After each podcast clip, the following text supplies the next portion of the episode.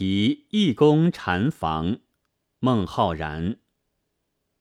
义公习禅寂，结语依空林。户外一风秀，阶前众鹤深。夕阳连雨足，空翠落庭阴。看取莲花镜，方知不染心。这是一首题赞诗，也是一首山水诗。义公是位高僧，禅房是他坐禅修行的屋宇。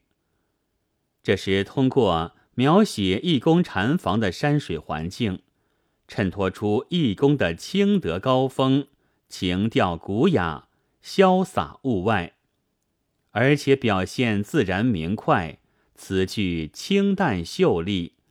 是梦诗艺术的代表作之一。禅寂是佛家语，佛教徒坐禅入定，思维寂静。所谓一心禅寂，摄诸乱恶。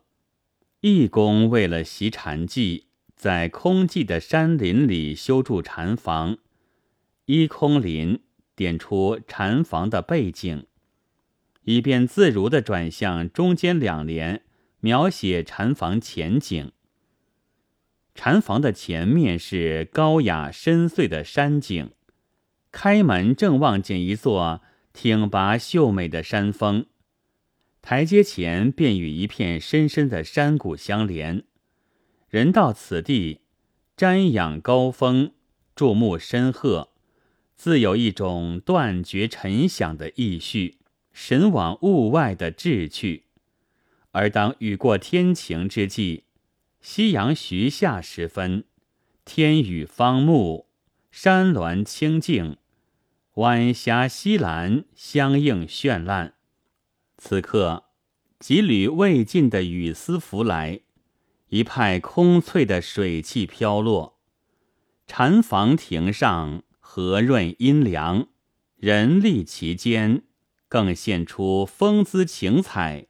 方能体味义工的高超眼界和绝俗襟怀，描写至此，禅房山水环境的美妙，义工眼界襟怀的清高，都已到好处。